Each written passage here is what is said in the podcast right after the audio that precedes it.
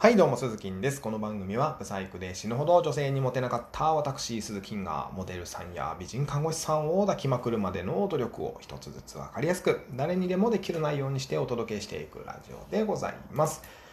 はい、ということで今日はですね、爪楊枝は使うなというテーマでお話をしていきます。えー、何々はするなとか、何々は使うなとかね、ちょっと最近多いかもしれませんけども、お付き合いいただければと思います。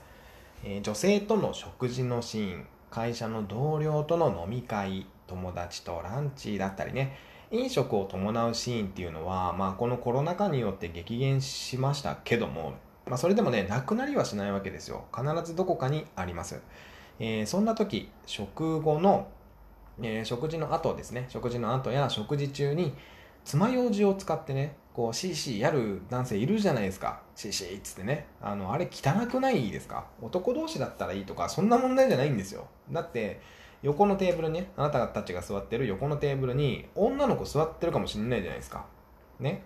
あの、あなたが爪楊枝でシーシーやってる姿を見た女性は、どう思うだろうって考えたことありますか？決してかっこよくは見えないはずですよ。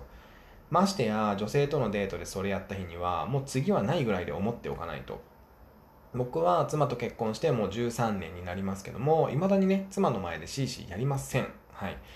あの嫌でもねあの歯になんか詰まる時ってでもあると思うんですよ。うん。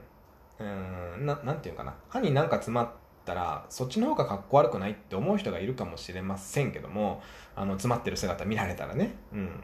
まあでもしょうがないとは思うんですよ。詰まってしまうのはね。で、そんな時はね、お手洗いでこっそりやるんですよ。あの、詰まってるのがかっこ悪いと思うんであれば、まあ、かっこ悪いですから実際。あの、さりげなく爪楊枝を持っていくとか、お手洗い、お手洗いに行く途中で店員さんにもらえばいいわけですよ。あの、すいません、爪楊枝ちょっと一本もらえますか？って言えばくれるわけですから、あの、美女を抱く前に自分のポイントを下げるようなことっていうのは何一つしてはいけないんですね。1点でもポイントが下がる行為は NG です。僕みたいな顔がイケメンじゃない男性は特に。ポイントが上がる行為だけ考えないと。あのちなみにね、食事が終わってからお水を飲むことあると思うんですね。うん。で、そのお水でくちょくちょ口をゆすぐのもダメですよ。たまにいるんですよ。なんか口の中にこう挟まってるものとかをお水でくちょくちょしてごっくんする人が。これね、女性めっちゃ見てるんで、相手が不快に思いそうなことっていうのはもう絶対やってはいけません。はい。まあちょっと話はそれましたけども、まあ爪楊枝を使うんであれば、お手洗いに行きましょうということですね。えー、ということで今日は、爪楊枝は使うなというテーマでお話をさせていただきました。また明日の放送でお耳にかかりましょう。バイバイ。